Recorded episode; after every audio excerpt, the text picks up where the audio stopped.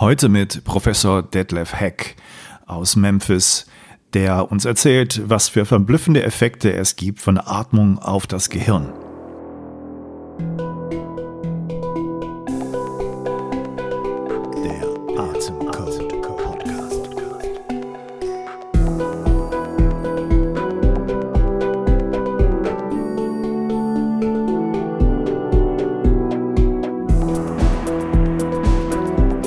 Herzlich willkommen zum Podcast der Atemcode. Ich bin Dr. Matthias Wittfurt. Ähm, ich möchte mich erstmal bedanken. Das Jahr neigt sich dem Ende zu. Weihnachten steht vor der Tür. Äh, ich möchte mich bedanken bei der ganzen Hörerschaft, die hier mir die Treue gehalten haben, die fleißig äh, die Podcast-Episoden angehört haben im letzten Jahr und natürlich auch ganz, ganz besonders bei allen, die im Atemcode Club, meinem Mitgliederbereich dabei sind und die auch seit jetzt einem Jahr fast ähm, ja, bei den ganzen Atem-Sessions mit dabei sind, bei den Exklusiv- äh, Veranstaltungen, Events, wo ganz illustre Leute auch schon dabei waren, inklusive Wim Hof, viele Leute aus dem Medizinbereich, die dann viele coole Sachen erzählt haben und, und, und. Und es wird auch weitergehen. Ich plane ein paar Umstrukturierungen, ein paar neue Ideen. Dazu dann nächstes Jahr mehr. Ähm, und äh, ich bedanke mich, dass ihr da so lange zugehört habt, die Treue gehalten habt und das so ähm, interessant gefunden habt, was ich hier mache über Atmung. Ich weiß, es gibt viele, viele Leute, die sich für Atmung interessieren in unterschiedlichen Belangen. Und ich glaube, ich habe noch nicht so viele erreicht, dass die alle schon so gut informiert sind, wie es sein sollte, gerade was verschiedene Atemtechniken angeht. Ich lese immer wieder auf Facebook immer die gleichen Fragen. Wie soll ich das machen mit dem Atemanhalten? Wann soll ich das tun? Wie ist das mit der Wim Hof Methode zu verstehen? Äh, geht es nur durch die Nase? Was ist mit Buteiko-Atmung? Und, und, und, und, und. Und ich kann nur sagen, dass äh, natürlich ich froh bin, dass gerade die Leute die im Atemcode Club sind, eigentlich super gut informiert sind und solche Fragen einfach nicht mehr stellen müssen und nicht mehr nötig haben und wir schon viele Schritte weiter sind, was diese ganzen Sachen angeht. Also das freut mich schon sehr.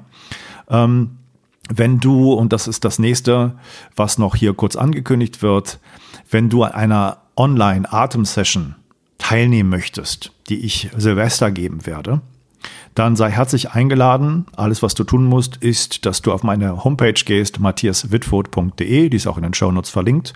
Da wirst du ganz leicht finden, wo du dich anmeldest, gleich auf der Hauptseite, für die Atemsession an Silvester 20 Uhr.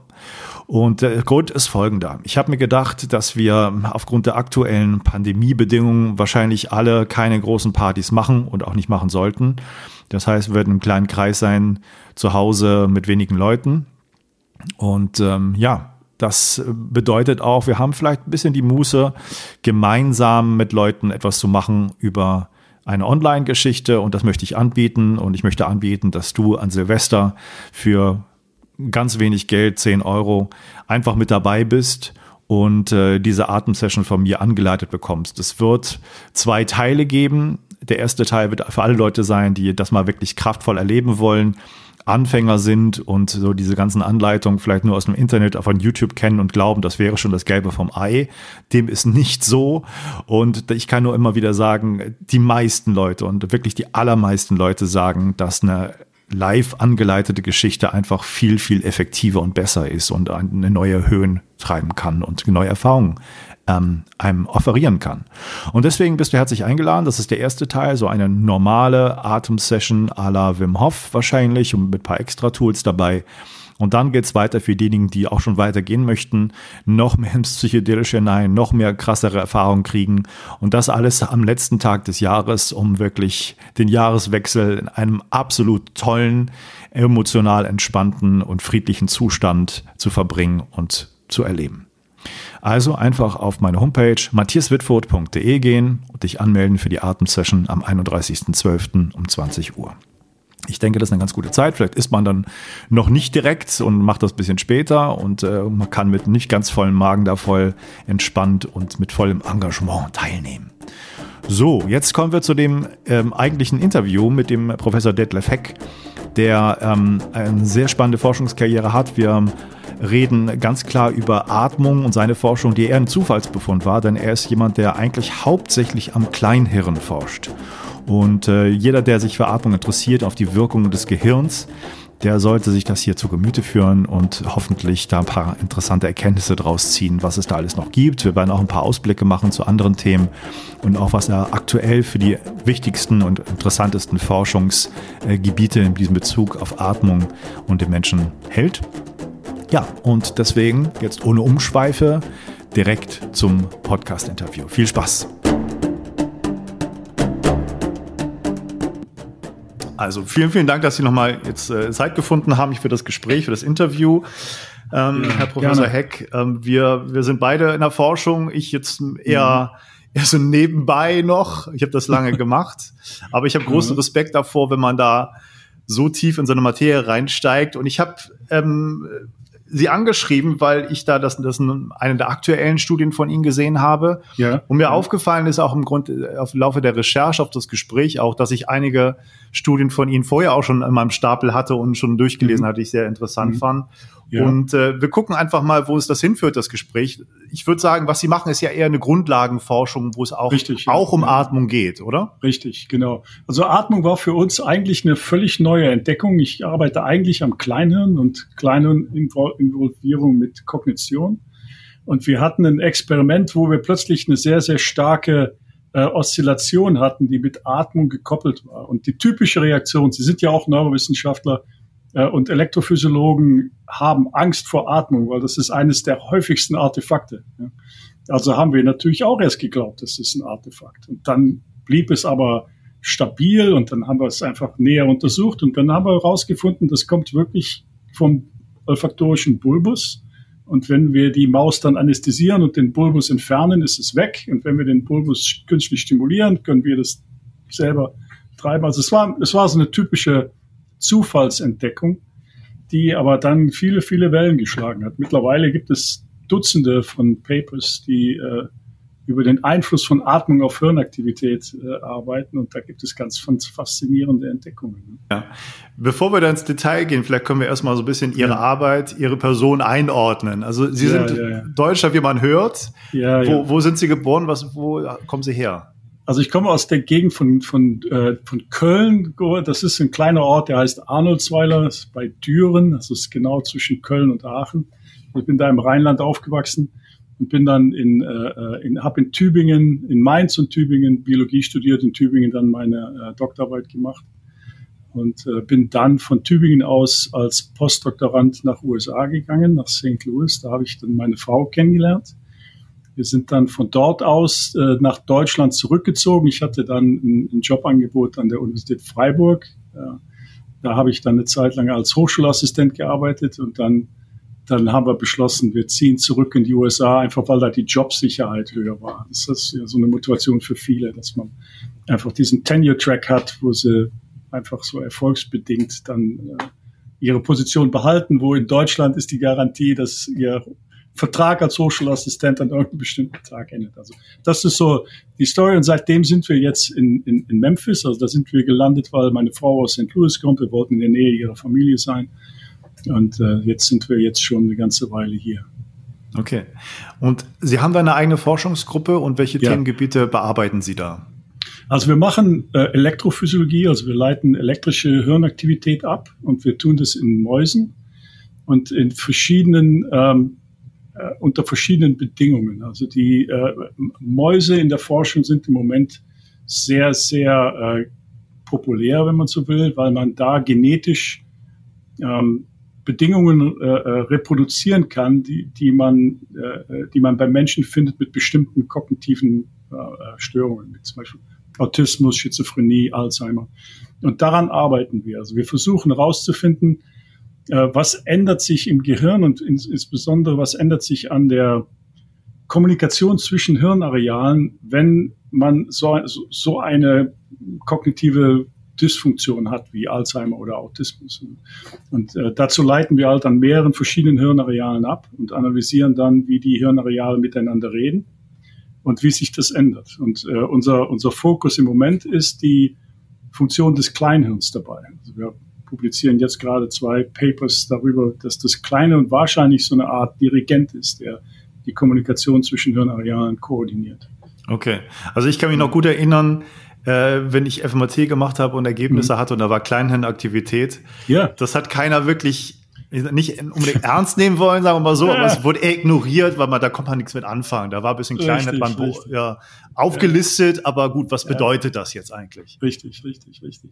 Ja, das ist ja eine ganz faszinierende Geschichte. dass das, bei die frühen fMRI-Papers, da war nie ein Kleinhirn drauf. Ne? Da wurde immer das Gehirn abgebildet, es war immer nur der Neokortex und das Kleinhirn war noch nicht mal mit im Bild, ne? weil äh, weil es einfach, wie Sie sagen, also es wusste es, niemand wusste, was damit anzufangen. Ja. Gibt es da sozusagen ein Update von Ihnen? Was, was muss man über das Kleinhirn aktuell wissen? Also was, was sind so die, die Ideen dazu, was das macht? Mhm. Also wie gesagt, wir haben jetzt gerade ein, ein, ein Paper, das, das jetzt in dem letzten Stadium ist. Hoffentlich der letzte Reviewer muss jetzt noch sein Okay geben. Sie kennen ja die Geschichten, wie das so abläuft. Aber die, die, die, äh, das, was, äh, was ich im Moment für das Faszinierendste halte, ist die Rolle des Kleinhirns in der Koordinierung von Oszillationen im Neokortex. Also im, Neokortex äh, neuronale Aktivität oszilliert ja ständig. Man, man weiß das in verschiedenen Frequenzbändern. Und ein Frequenzband, äh, 40 Hertz, also 40 Mal pro Sekunde, ist, ist ganz stark assoziiert mit kognitiven Funktionen. Und wenn zwei Areale im Neokortex miteinander kommunizieren, dann, dann werden diese Frequenzen synchronisiert.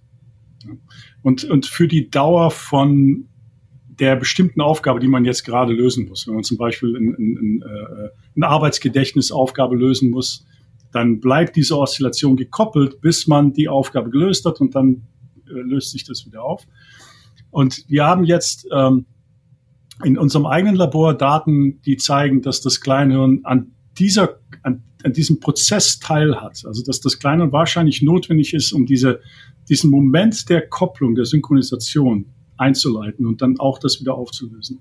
Und da gibt es andere Studien von zwei anderen Labors, die das gezeigt haben für äh, somatosensorische Funktionen, die ja im Kleinen schon, das, das war ja immer lange die Hauptfunktion im Kleinen, dass man sagt, das Kleinen koordiniert Bewegungen und sensorische Eingänge. Aber jetzt können wir das auch zeigen für kognitive Funktionen. Und das halte ich im Moment für die spannendste Frage im Kleinhirn, ähm, in dem Zusammenhang, wie interagiert das Kleine eigentlich mit dem Neokortex? Und wir glauben jetzt, dass wir dafür eine neue Antwort haben, dass wir sagen, es, das Kleine hat quasi die Aufgabe, die Kommunikation zwischen verschiedenen neokortikalen Arealen zu koordinieren. Und das ist sehr, sehr ähnlich der Funktion, die man dem Kleinen zugeschrieben hat für Motorkoordination. Da muss man Muskeln koordinieren. Das ist die zeitliche Abfolge von Muskelkontraktionen. Und jetzt quasi kann man das übertragen ins Gehirn und sagen, man muss die zeitliche Abfolge von, äh, äh von neuronalen Oszillationen koordinieren. Wenn man Funktion von bestimmten Gehirnregionen sich anschauen will und, und herausbekommen mhm. will, wofür die sozusagen wichtig sind, ja. Äh, ist es ja häufig, dass man das mit Läsionsstudien äh, mhm. untersucht. Ne? Also wenn da irgendwo bestimmte ja. Areale gestört sind, verletzt sind, nicht mehr arbeiten und irgendwas ausfällt, dann weiß man, okay, da muss das irgendwie mit zusammenhängen, das ist wichtig. Ähm, haben Sie denn auch Rückschlüsse auf ähm, Läsionen im Kleinhirn oder wenn das sozusagen verletzt ist, dass da wirklich solche Funktion einer Koordination von Kognition auch fehlt? Mhm. Ja, das, das ist eine extrem spannende Frage. Und äh, der, der Punkt ist der, dass niemand danach gesucht hat. Also wenn Sie jetzt zum Beispiel, wir wissen, dass bei äh, den, in den Gehirnen von Autismuspatienten, wenn die dann nach dem Tod untersucht werden, ist eine der häufigsten Defizite, die man findet, ist ein Verlust von Purkinje-Zellen im, im Kleinen. Das sind die wichtigsten Ausgangsneurone vom kleinen Kortex oder die einzigen Ausgangsneurone vom kleinen Kortex. Äh, man kann damit nichts anfangen, wenn man nicht nach der, wenn man nicht die richtige Frage stellt. Man muss jetzt quasi äh, äh lebende Patienten natürlich nochmal untersuchen und dann EEG-Analysen machen. Man braucht irgendeine äh, Methode, die sehr schnelle Oszillationen erfassen kann, also EEG oder MEG ist da wieder gut. Und dann muss man fragen, ändert sich was an der Kohärenz der Oszillationen? Also Kohärenz ist dieser technische äh, Terminus, der beschreibt, dass Synchronisationen entstehen zwischen Oszillationen. Und da gibt es sehr, sehr wenig Studien. Aber wenn Sie sich angucken, ähm, was so gemessen wurde und, und wie Oszillationen sich ändern, dann gibt es einige Studien, die zeigen, dass bei kleinen Läsionen sich die, die, die Oszillationen im Neokortex tatsächlich verändern. Aber es wurde eben nicht gezielt geguckt nach diesen Synchronisationen und ob die sich verändern. Okay, eine spannende Geschichte. Also mhm. bin ich auch äh, sehr interessiert, wie das da weitergeht, was man daraus bekommt. Ja. Sie hatten ja, wenn wir jetzt auf das Thema Atmung zustande äh, zu sprechen kommen, mhm. auch schon so ein bisschen angedeutet, ganz am Anfang, dass das eher so ein Zufallsbefund war, dass Sie gemerkt ja. haben, dass ja. diese Atmung irgendwie ja verbunden ist mit bestimmten anderen Oszillationen im Maushirn. Ja. Ja. Ähm, und natürlich ist für mich immer die Frage von jemand, der mit Menschen arbeitet, um mhm. vielleicht gleich schon mal so einen Bogen versuchen zu spannen, ob wir das hinkriegen, weiß ich nicht ja, der mit ja. Menschen arbeitet. Natürlich, wenn ich Atemtechnik mache, erlebe ich da was mit den Leuten, die sagen mir auch, was sie erleben. Und mhm. wir haben natürlich häufig noch gar keine Idee, wie das denn zustande kommt. Also man weiß natürlich von ja. alten yogischen Ideen, dass die Atmung ganz wichtig ist für Emotionen, für Kognition. Da kommen wir immer mehr, glaube ich, auch in der Wissenschaft zu, dass es da immer mehr Evidenzen gibt, dass es so ist. Aber was ist sozusagen das, was Sie da jetzt äh, beitragen oder beisteuern können in dieser Hinsicht? Ja, also da, in, in dem Zusammenhang, denke ich, sind zwei von unseren äh, Ergebnissen relevant, die man direkt übertragen kann. So das erste war, äh, wir haben natürlich jetzt in der Maus gesehen, dass in dem, in dem Neokortex, und das war ein Teil des somatosensorischen Kortex, der nichts mit Olfaktion zu tun hat, und das war das Wichtige, äh, dass da die neuronale Aktivität mit der Atmung auf und ab geht. Die Mäuse atmen sehr schnell, also die atmen so zwei bis viermal pro Sekunde. Das geht sehr schnell.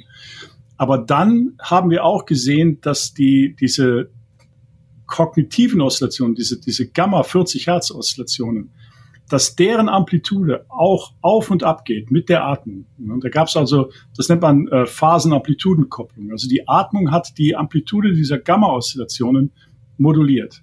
Und als ich das gesehen habe, habe ich gedacht, das ist bedeutungsvoll, weil Gamma-Oszillationen sind so wichtig für kognitive Funktionen.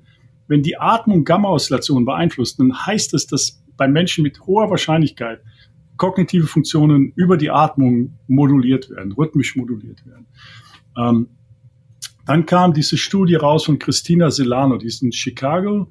Die haben an, an Menschen, die äh, sich auf eine Operation vor, das waren Epilepsiepatienten, deren Hirnaktivität gemessen wurde in, in der Vorbereitung auf eine Operation, wo man versucht, den epileptischen Fokus zu entfernen. Und da wird sehr, sehr sorgfältig geguckt, wo, wo beginnt dieser äh, epileptische Anfall, dass man nicht äh, Hirnteile rausschneidet, die, die man nicht rausschneiden muss. Und äh, die hat dann in dieser Studie erstens mal unsere Ergebnisse reproduzieren können, dass es diese Kopplung gab von Atmung, aber auch, dass es die, diese Modulation von Gamma-Oszillationen gab.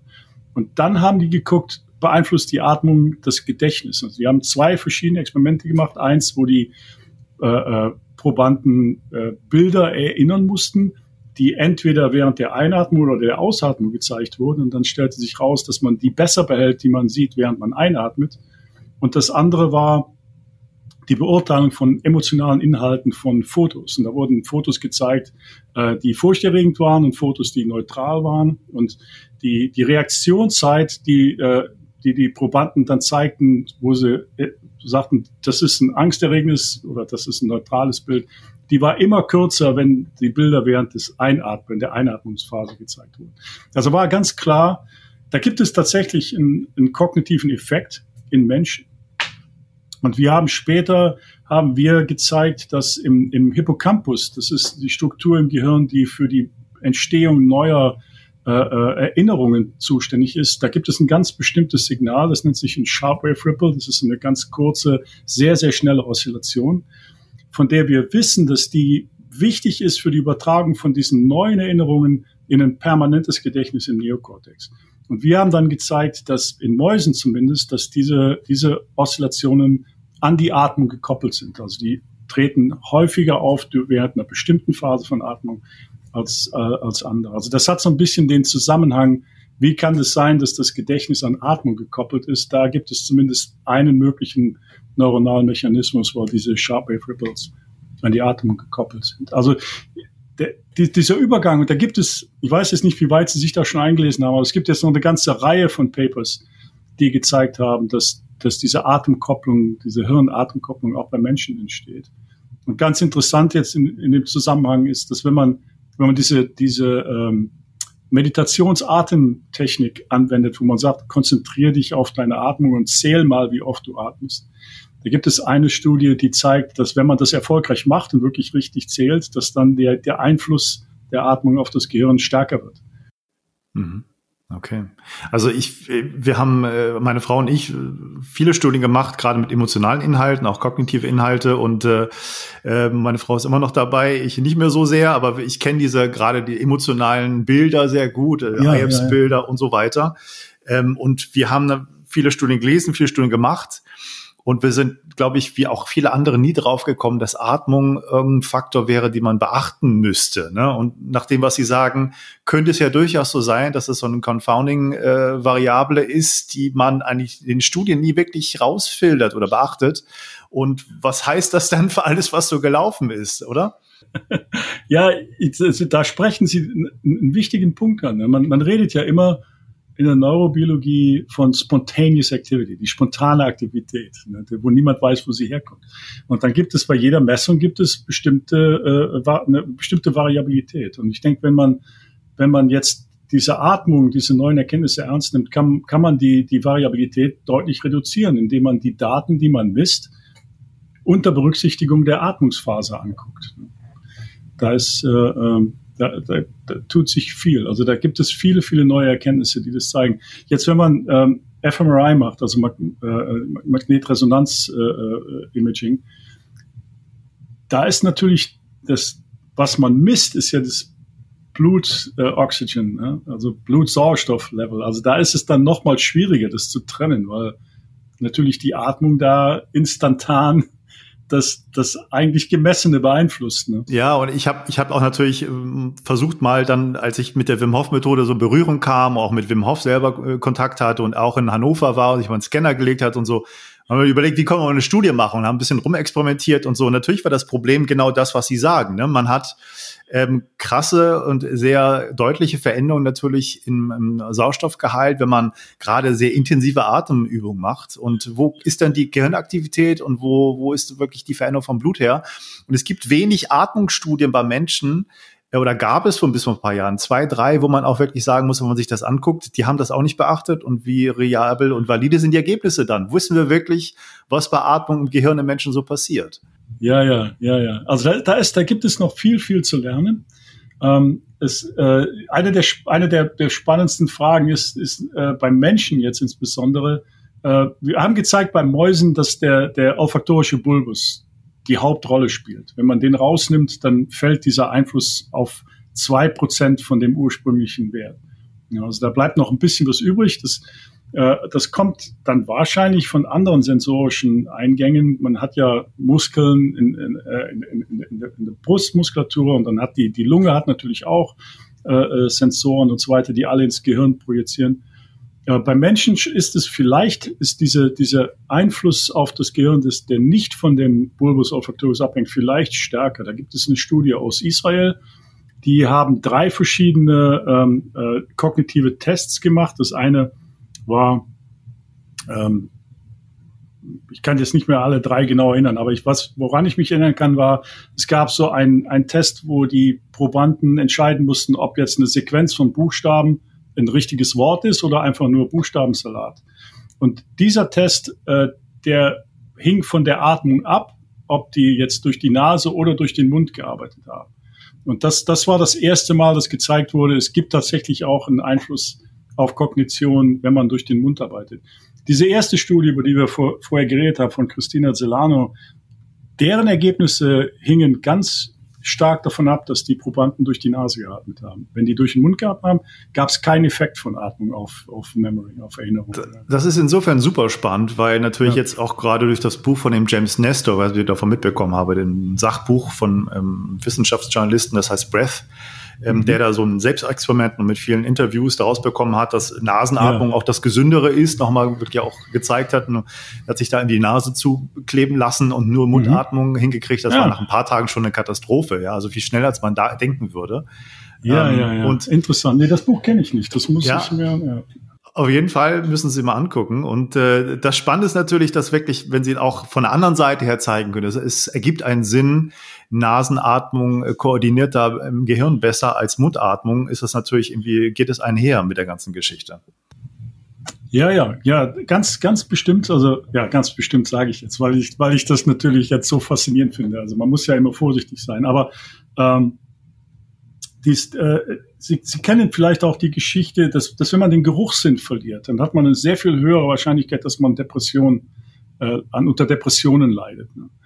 Und äh, ich glaube, eine der Interpretationen war früher, man, man verliert halt diese, diese Freude an dem, an, an Geschmack und an all diesen schönen Dingen. Die, aber vielleicht ist es auch wirklich, ist der Haupteffekt wirklich, dass man plötzlich nicht mehr diese, äh, diese hirnweite äh, Koordination von, von Hirnaktivität hat, weil das, das Gehirn scheint wirklich, also alle Areale, die man bis heute angeguckt hat, scheinen tatsächlich äh, atemgekoppelte Oszillationen zu haben. Und wenn das dann wegfällt, ist es natürlich ein, ein Riesen, eine Riesenveränderung. Ja. Ähm, ist es nicht auch so bei Alzheimer genau, dass mhm. der, der, der Geruchsverlust so eins der ersten äh, ja. Symptome ist überhaupt? Da kann man sich natürlich fragen, ist das sozusagen, ja. weil da was kaputt geht und dann Auswirkungen ja. aufs Gehirn ist, hat oder umgekehrt? Also ja, ja, ist das eine kausale? Ja, genau, äh, ja, ja, ja. Also das ist eine der Fragen, die wir, die, die wir uns jetzt auch stellen und wir haben jetzt schon angefangen, genau diese Frage zu stellen in, in Mäusen wiederum. Aber das ist alles noch äh, Arbeit, die jetzt gerade läuft.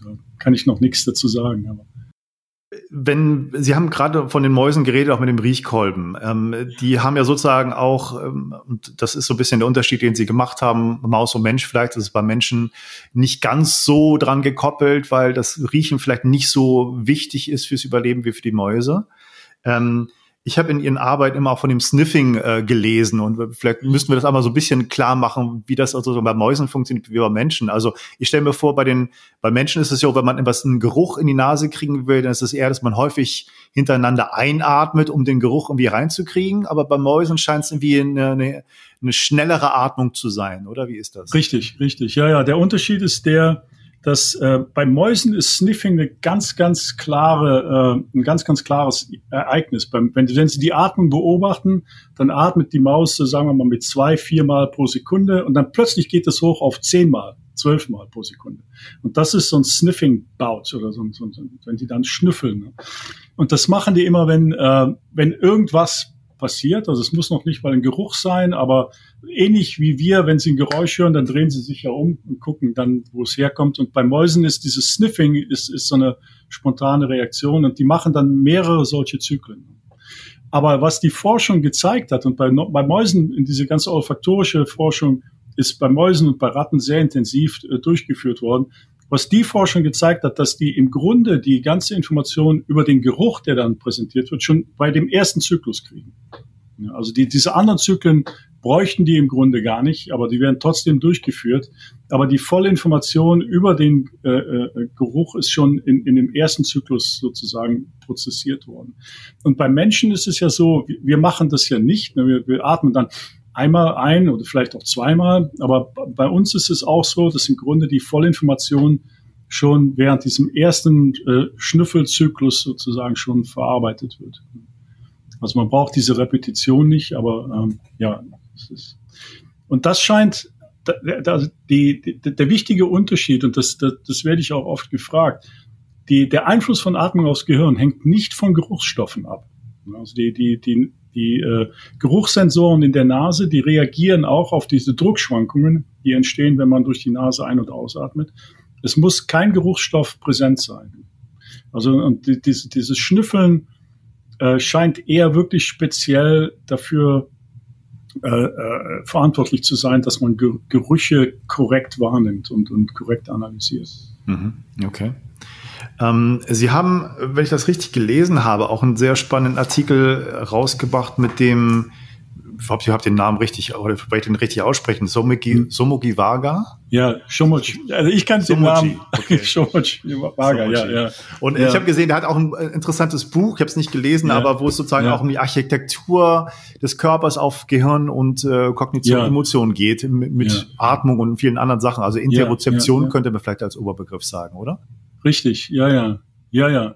Also äh, äh, wir haben, also wir kennen uns, das ist eine ganz witzige Story. Wir haben zusammen Fußball gespielt und er ist Philosoph und, und äh, ich Neurobiologe jedenfalls. Ja, er, er spricht auch sehr gut Deutsch, hat eine lange, lange Geschichte, aber äh, jedenfalls, wir haben dann über diese Sachen geredet und, und er arbeitet an, äh, an dieser Embodied Cognition äh, Sache. Und dann, dann haben wir gesagt, das muss doch zusammenhängen. Wenn die Atmung das Gehirn beeinflusst, dann haben wir eine Körperfunktion, die direkt die Gehirnfunktion beeinflusst. Das, das haben wir dann in, dem, in, de, in, in dieser Studie dann da so ein bisschen ausgebreitet, dass man im Grunde ähm, die, die, die Funktion, wie, wie beeinflusst der Körper den Geist? Das ist ja immer so eine, so eine Standardfrage. Man weiß ja von, von, von vielen Studien, dass Kinder zum Beispiel, die man zwingt, sich nicht zu bewegen, dass die dann einfach nicht so gut denken können. Wenn die eine mathematische Aufgabe lösen, sind die viel besser, wenn die dann mit ihren Fingern und wenn sie sich die Arme bewegen, wenn sie gestikulieren dürfen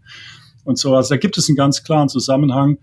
Und äh, die Frage ist, wo kommt es her? Und wenn wir jetzt ähm, über die Atmung reden, dann kann man sagen, okay, vielleicht ist es ja wirklich der Einfluss dieser sensorischen Vorgänge, die dadurch entstehen, dass man sich bewegt. Ne? Man, ähm, äh, und, und Atmung hat natürlich diesen sensorischen Eingang ins, ins, ins Gehirn. Aber was ich in dem Zusammenhang auch spannend finde, ist die, äh, die Theorie, dass wir haben, wir haben ein Gehirn, oder das ist ja eigentlich gar keine Theorie, das ist eine Tatsache. Nur Tiere oder Lebewesen, die sich bewegen können, haben ein, ein Nervensystem.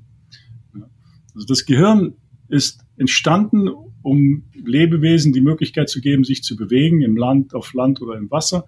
Und dann hat man, sobald man diese Fähigkeit hat, hat man einen bestimmten Satz von Problemen. Man muss zum Beispiel Vorhersagen machen können. Wenn ich jetzt in diese Richtung weiterlaufe, dann laufe ich gegen den Baum. Oder wenn dieses Tier in meine Richtung weiterläuft, dann ist der dann und dann hier und ich hau jetzt besser ab und so weiter. Und diese, äh, es, es, es gibt Theorien, die sagen, das ist eigentlich die Grundlage von all dem, was das Gehirn heute tut. Also es ist basiert alles im Ende auf neuronalen Mechanismen, die evolviert sind, um Bewegung äh, und, und sensorisches Processing zu, zu kontrollieren. Und äh, wenn man das ernst nimmt, dann ist einfach die Tatsache, dass äh, Bewegung Kognition beeinflusst, ist einfach ein Überbleibsel aus dieser evolutionären Geschichte der, der, der Gehirnentstehung. Und, und Bewegung auch in der Hinsicht, äh, die Atembewegung mit dem Zwerchfell mhm. in, in den Atemmuskel, dass es sozusagen auch eine Bewegung ist, die dann was beeinflusst, oder? Richtig, genau, genau. Also das, das hier, Atmung ist ja speziell, weil es eine rhythmische Bewegung ist, die quasi nie aufhört. Also man hat, das ist äh, permanent präsent, aber äh, man hat äh, äh, enormen sensorischen Eingang vom, vom Zwergfell, von den Lungen, von, von den äh inneren Organen, einfach wenn man tief in den Bauch einatmet, bewegt sich ja unglaublich viel. Wir fühlen das nicht, aber das ist natürlich propriosensitiv, wird das natürlich alles dem Gehirn präsentiert äh, und hat dann wahrscheinlich einen Einfluss, den wir auch noch nicht wirklich verstehen. Da muss man einfach mal genauer hingucken und zum Beispiel äh, Bauchatmung mit Lungenatmung vergleichen. Und so. Mhm. Ja, also das ist ja auch so eine Atemtherapie sehr bekannt, ne, dass gerade Bauchatmung dann viel emotionale Prozesse anträgern kann. Und äh, ich denke, da sind wir ja von den Erkenntnissen am Anfang. Es gibt viele Hinweise, dass wir das ernster nehmen sollten, alles. Und dass das nicht nur einfach so passiert und Placebo-Effekte sind, sondern dass da wirklich aktive ähm, physiologische, bidirektionale Einflüsse, sowohl Körper-Hirn als auch Hirn-Körper, ne, wo man erstmal dachte, das Gehirn hat einen Einfluss, aber umgekehrt kommt da nicht viel. Aber das weiß man bei vielen Sachen immer mehr, glaube ich.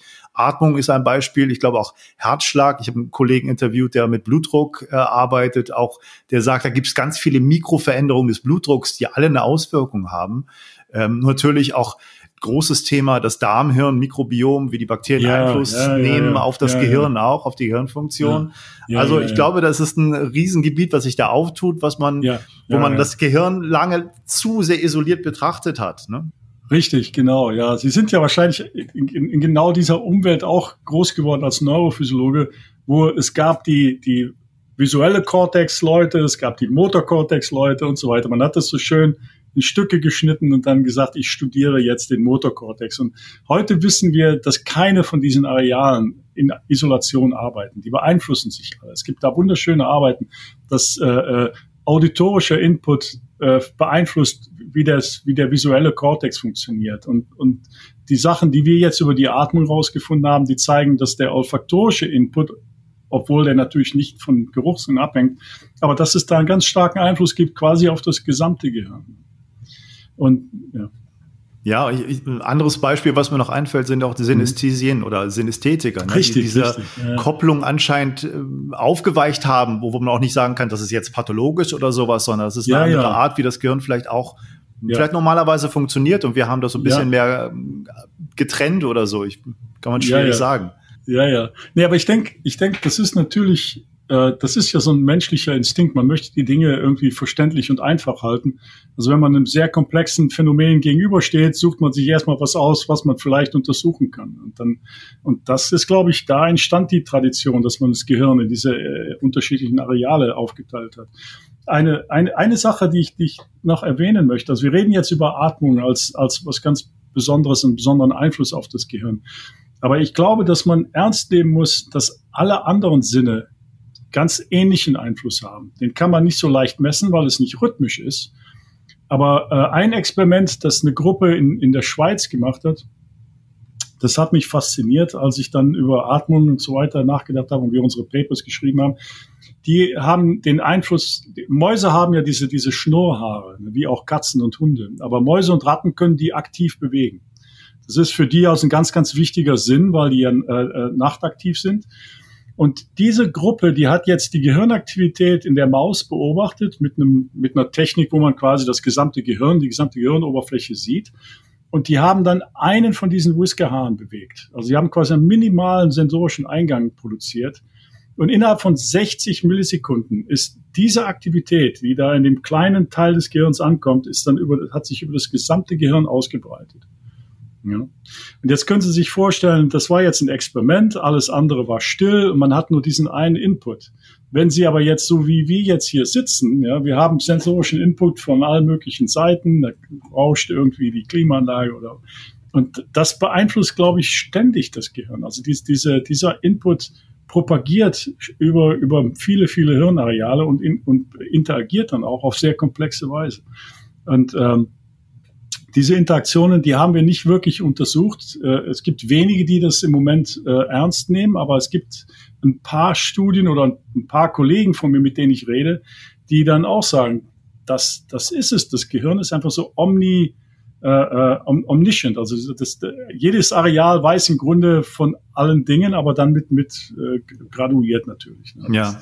Das, ich kann mich erinnern, ist es äh, sozusagen der, der Cortex in, in der Ratte zumindest, weiß ja. ich, heißt er äh, Barrel Cortex? Der ja, der Barrel, Whisker Barrel Cortex, genau. Genau, ich habe ich hab ja. Physiologie in Heidelberg als Nebenfach gehabt und habe da am ja. Max Planck dann eine kleine Arbeit geschrieben mit jemandem, der genau das untersucht hat, deswegen erinnere ich mich daran. Ja, ähm, wer war denn das? Vielleicht kenne ich den ja. Oh, ich habe den Namen recht? vergessen von dem. Das war ja, einer, der ich bei ich weiß nicht wer genau, da war das Dreher oder oder ja, ja. Neha okay. oder so die beiden Neha. Nobelpreisträger, die in Heidelberg mhm. da waren. Einer war noch mhm. Institutschef und der andere ja. ein Doktorand oder ein, ein ja, Postdoc hat da gearbeitet. Ja. ja. Kann ich nicht mehr sagen, wie der hieß. Ja, ja. Okay. Ähm, ja, genau, aber das, das ist natürlich ein Hinweis darauf, dass diese ich würde sagen, schon die, die äh, Unterteilung von verschiedenen Kategorien, um das besser zu untersuchen, die Spezialisierung, die ja, ja. vielleicht sogar aus dem, würde ich sagen, Anfang des 20. vielleicht noch länger her stammen, die Wissenschaften ja. zu unterteilen, uns vielleicht eher behindert hat oder zumindest sind wir jetzt an dem Punkt, wo wir gucken müssen, dass wir es eher holistischer und einheitlicher und komplexer betrachten. Und da helfen uns ja vielleicht auch dann ja Com äh, Computeralgorithmen und, und Musterkennungsprogramme, mhm. die dann sozusagen über den menschlichen Verstand hinaus das berechnen können. Es gibt ja auch viele Untersuchungen, gerade wo ja. es um Genetik geht, wie das alles damit zusammenhängt, oder? Würden Sie das auch so sehen? Das, ja, das sehe ich auch so. Ne, also Genetik ist ja eine ganz ähnliche Geschichte, ne, wo sie das jetzt anbringen. Genetik war ja dominiert von der Idee ein Gen, ein Protein. Und wenn ich ein Gen manipuliere, dann manipuliere ich das. Heute wissen wir, dass das ein unendlich komplexes Netzwerk ist. Man kann nicht also und ich glaube, man hat vieles davon gelernt, als man versucht hat, Krankheiten wie äh, Autismus oder Schizophrenie genetisch zu verstehen. Und dann hat man gesehen, das ist so kompliziert. Es gibt nicht ein Gen, das Autismus verursacht, sondern es ist ein Riesennetzwerk. Die Gene beeinflussen sich untereinander. Ja, und da haben Sie völlig recht. Also die, die Chance, dass man damit zum Artif äh, Artificial Intelligence Algorithmen weiterkommt, ist wahrscheinlich sehr groß. Und in, äh, in, der, in der Hirnforschung wird jetzt immer mehr ähm, die Technik ausgebaut, dass man von vielen Hirnarealen gleichzeitig ableitet, um zu verstehen, wie die miteinander interagieren. Und dafür braucht man dann eben auch viel, viel ähm, kräftigere Computer, weil man viel mehr Daten bekommt. Ne, früher, also meine Doktorarbeit habe ich noch gemacht mit einer Elektrode von einem Nervenzelle abgeleitet. Heute leiten wir von bis zu zwölf Strukturen und von Hunderten von Nervenzellen ab und das muss man äh, entsprechend äh, verarbeiten und die äh, Computing Power ist natürlich hochgegangen, aber es ist dann auch algorithmisch sehr viel schwieriger. Ja. Wenn, wenn wir vielleicht so ein bisschen nochmal ähm, die Linie ziehen zwischen Ihrer Arbeit an Mäusen und, und, und menschlichen ähm, Beobachtungen mit Atmung. Also wenn es um Atemtechniken geht, das ist bei der Wim Hof Methode so, bei vielen anderen Atemtechniken auch, hat das immer einen starken Bezug auch zu einer Art Traumaverarbeitung. Emotionen kommen hoch, wenn man sehr hyperventiliert und es gibt so ein holostropes Atmen. Wer kennt Sie das von äh, Stanislav Grof aus den 60er Jahren, als so die ganzen Drogen, LSD verboten wurden und man dann so mit Atemtechniken gearbeitet hat. Das ist so ein bisschen die Linie dabei. Also Emotionen, das erlebe ich auch in Workshops immer wieder, können da sehr stark hochkommen. Positive vielleicht, die man erstmal positiv sehen würde, glücklich sein, fröhlich sein, lachen, auch vielleicht negative, äh, Angst, Trauer, an vergangene Sachen denken. Also es scheint so, dass man mit Atmung natürlich auch mit sehr interessanten und sehr intensiven Atemtechnik natürlich noch eine andere Qualität der Veränderung im Gehirn erreichen kann. Und was Sie untersuchen, ist ja eine Grundlage dafür, das auch zu erklären. Aber kann man da noch, können Sie da noch einen Bezug zu herstellen? Und gibt es für Sie Sinn, sowas zu, zu äh, beobachten? Also die in, in Mäusen kann man Atmung nur sehr beschränkt beeinflussen, natürlich. Ne? Und deswegen ähm, können, können wir das nicht direkt angehen. Aber äh, das ist die Spontanatmung, die Sie untersuchen letztendlich. Ja, ja, die Spontanatmung. Wir können so ein bisschen was tun. Wir können dann, wir können den Sauerstoffgehalt so ein bisschen runterfahren, um zu simulieren, was passiert jetzt, wenn man in größerer Höhe ist oder so. Und dann atmen sie ein bisschen schneller.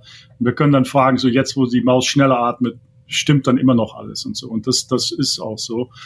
Ähm, aber ich muss Ihnen ehrlich sagen, als ich dies, diese äh, äh, Sachen gelesen habe über diesen starken emotionalen Einfluss, das hat mich überrascht. Das hätte ich nicht vorhergesagt, dass diese Atemtechnik äh, so starken Einfluss auf emotionale Empfindungen hat. Ähm, ob das jetzt zusammenhängt mit ähm, dem, diesem, diesem Gasaustausch, den Atmung verursacht, oder mit der neuronalen oder mit beidem, da habe ich keine starke Meinung, muss ich ehrlich gesagt sagen. Also ich denke, das ist wahrscheinlich beides, weil in, in die, dieser Wim Hof Technik doch der, der Gasaustausch so massiv äh, äh, verstärkt wird, da hat man einfach einen sehr, sehr starken Einfluss, den, den man immer in Betracht ziehen muss. Also ich kann also da, da sind wir sicherlich erst noch bei, das zu entdecken. Da gibt es sicherlich viele Faktoren, die man noch auseinanderhalten muss. Aber ich denke auch, dass das ist ein großer Faktor. Gibt durchaus Leute, Leute, die sagen, auch ein relativ langsames, Anführungsstrichen, Hyperventilieren, also verstärktes Atmen, ohne jetzt einen großen Gas, äh, Blutgasveränderung zu haben, bewirkt das okay. auch. Also das ist eine ah, ja, Forcierung, okay. die man macht, um vielleicht da schneller okay. zu kommen, in einer Heftigkeit, die vielleicht nicht unbedingt notwendig ist dafür. Aber ah, es ja, ist schon so, dass man da viel mit anträgern kann und äh, es gibt da diese mhm. bekannte Studie bei, mit der Wim Hof Methode, die man in Holland gemacht hat, wo man auch zeigen konnte, dieses Hyperventilieren, und das weiß mhm. man auch, ähm, äh, lässt viel Ausschüttung von Adrenalin zu, was mhm. den großen mhm. Einfluss auf das Immunsystem hat. Also ist, glaube ich, auch ein ja, großes ja. Thema. Atmung, Einfluss auf das ja, Immunsystem. Ja, ja, ja, ja. Ja, das, äh, das, das ist auch, ähm, also wir haben, wir hatten eine Studie hier, wo wir auf äh, äh, ähm, äh, Neuroinflammation uns konzentriert haben, äh, im Zusammenhang mit traumatischen Hirnverletzungen. Aber in dem Zusammenhang habe ich auch gelernt, dass, dass Entzündungen im Gehirn oder Entzündungen überhaupt im Körper sind wahrscheinlich ein, ein, auch ein Riesenfeld, das wir viel zu lange ignoriert haben. Also neue Ergebnisse in der Alzheimer-Forschung zeigen zum Beispiel, dass der Grund für das Absterben von Nervenzellen ist vielleicht gar nicht mal die Präsenz von diesen abnormalen Proteinen, sondern die Entzündungsreaktion, die dadurch verursacht wird. Wenn wir eine Entzündung in dem Körper haben, an, an der Hand, im Arm, im Muskel, dann werden die Zellen einfach nach der Heilung wieder ersetzt. Im Gehirn gibt es das nicht. Wenn die Zellen weg sind, sind sie weg. Deswegen hat man da wirklich äh, bleibende Konsequenzen von so einer, wenn das, wenn das Immunsystem dann mal einkickt und sagt, diese Dinger muss ich jetzt rausschmeißen und die Zellen müssen weg, dann, dann sind sie halt weg. Ne? Und ich glaube, da hat man, und die, Wim Hof Atemtechnik, die jetzt äh, Entzündungsreaktionen äh, verringert, das, da ist, glaube ich, das ist ein enormer Bereich oder das ist very promising, wie man auf Englisch sagt. Also ich glaube, da ist, da kann man viel mit tun, wenn, wenn man das äh, weiter untersucht und weiter ausnutzt. Ja. ja. das denke ich auch. Man muss natürlich ehrlicherweise als Wissenschaftler sagen, das ist immer noch eine kleine Stichprobe, aber das ist natürlich mhm. schon interessant, was da rauskommt und mit auch ja, viel Beachtung. Ja, und es wird ja immer mehr noch auch als Grundlage genommen für weitere Forschung. Und da muss man immer vorsichtig sein. Aber ich erlebe bei den Leuten, äh, die das machen. Und da sind ja viele Millionen mittlerweile weltweit, die natürlich anekdotisch, aber zumindest berichten, dass viele Symptome besser werden von vielen Erkrankungen, gerade wenn es auch um, um Autoimmunerkrankungen geht, was ja, natürlich ja, ja. dann auch Sinn macht. Und das Immunsystem ist ja ein, äh, ein heikles Thema, dann ist es ja wichtig, dass das irgendwie Entzündungsprozesse gibt, um dann irgendwelche Erreger zu bekämpfen. Aber dieses chronische, denke ich, ist etwas, was wahrscheinlich uns das größte Last äh, die ja gibt für das Leben, ne? weil wir so viele Einflüsse haben, auch durch Umweltgifte und wovon ja viele Stressmediziner auch berichten, dass wir im Grunde ja auch über Ernährung ständig äh, das, die Entzündungsprozesse im Körper immer wieder antriggern. Richtig, ja, ja, ja, ja. Ja, das, das sehe ich auch so. Ne? Also da ist, da, da ist vieles im Argen und wenn wir dann einen, einen Weg hätten, äh, wie man das verbessern kann auf eine einfache Weise, ohne dass man Medizin äh, schlucken muss. Das wäre wär fantastisch. Ja. ja. Ja, also Atmung ist ein spannendes Thema. Nochmal vielen, vielen Dank, dass Sie ja, da so ein bisschen Einblick gegeben haben. Ähm, ich bin gespannt natürlich, was Sie da weiter äh, erforschen und ich lade Sie natürlich herzlich ein, mal bei einer Atemsession mit dabei zu sein, wenn es um die Basis würde ich sehr gerne machen. Gibt. Ja, ja, ja, würde ich sehr gerne machen. Ich schicke Ihnen also, sobald unser äh, neuer Artikel jetzt über Atmung äh, akzeptiert ist, schicke ich Ihnen das Manuskript mal, können Sie sich ja mal angucken. Ja, gerne. Was, was, äh, vielleicht am Schluss noch eine Frage, wenn Sie so den Ausblick machen, vielleicht wenn Sie auch mhm. mit Kollegen reden, die mit, mit ähm, also Humanforschung machen, mit Atmung, mhm. wenn Sie da so ein bisschen Connections haben, was sind, was sind die wichtigsten Themen, die da gerade so in der Community sind? Kann man das sagen? Was ist das, das äh, was gerade so beforscht wird? Wo, wo geht es vielleicht hin? Ja, also eine, eine, eine Sache, die ich besonders spannend finde, also wir hatten, äh, ich habe äh, ein, ein Symposium organisiert mit Leuten, die über Atmung arbeiten. Das war mitten in der Pandemie und es ging alles über Zoom und so. Aber äh, und da, da ging es im Grunde um die Dinge, die wir jetzt besprochen haben, wie beeinflusst Atmung äh, neuronale Oszillationen und, und äh, eben auch Angstzustände. Äh, aber ein Thema, das, das mich, das ich besonders faszinierend fand, und wir haben darüber nachgedacht, wenn jemand jetzt ein bestimmtes ähm, Atemverhalten hat. Ich weiß gar nicht, ob, äh, ob, das da, ob es da schon einen Term dafür gibt, aber jeder von uns atmet und wir atmen auf eine ganz bestimmte Weise. Tief oder flach, rhythmisch, arrhythmisch. Wenn die Atmung wirklich so einen Einfluss auf das Gehirn hat, wie, was, was kann ich dann lernen, wenn ich sozusagen so eine langfristige Atmung-Observation äh, mache, wie zum Beispiel so ein langfristiges EKG, das man ja hat als Patient manchmal. Ja, und äh, da gibt es diese Gruppe in Israel, die genau das schon macht und die dann, äh, die haben das noch nicht publiziert oder hat gesagt, ja, wir machen das und da gibt es schon äh, faszinierende erste Ergebnisse. Also das ist so eine Idee, dass man einfach Menschen beobachtet und dass man im Grunde Menschen beibringt, wie man eigentlich atmen soll. Wir verbringen ja die meiste Zeit in, in, im, wir beide jetzt im, im, im Büro wahrscheinlich, wir sitzen viel, und wo wir normalerweise draußen wären und so und hätten eine ganz andere Aktivität. Und unsere Atmung hat sich dadurch auch natürlich verändert, wenn man im Auto sitzt und so. Ähm, und ich glaube, dass da ähm, da ist viel Potenzial, denke ich, wenn man, wenn man das mal angeht. So langfristige Muster von Atmung oder, oder Atemgewohnheiten. Ich weiß gar nicht, so, so, so, eine Art Fingerabdruck der Atmung, was sehr individuell Richtig. ist dann, ja? Ja, ja, ja, ja. Und dann, dass man sagt, okay, sie, sie atmen jetzt sehr flach oder sie atmen sehr arrhythmisch oder sehr rhythmisch und dass man dann auch zu, lernt überhaupt erstmal, was bedeutet das? Also habe ich jetzt äh, einen Patienten, der den Fingerabdruck A hat, zeigt der jetzt kognitiv dieses Problem oder diese Stärke und kann ich das dann auch beeinflussen. Also da, da denke ich, liegt viel Potenzial, aber das ist ganz, ganz neu. Ja. Das, das kann ich mir gut vorstellen. Das ist ja auch so ein Beispiel letztendlich für eine Mustererkennungstechnik, ne? wo man dann ja, ja, ja, kurzfristig ja. was versucht rauszuziehen. Ja. Dann, ne? ja, ja, richtig, ja. richtig. Ja. Super. Ja, nochmal ganz herzlichen Dank und äh, ja, ich danke Ihnen. Wir bleiben in Kontakt und wir gucken, wie das weitergeht. Und vielen Dank für das Gespräch erstmal. Ja, ich danke Ihnen auch und ich würde mich freuen, an einem von Ihren Seminaren mal teilzunehmen. Gerne. Ja.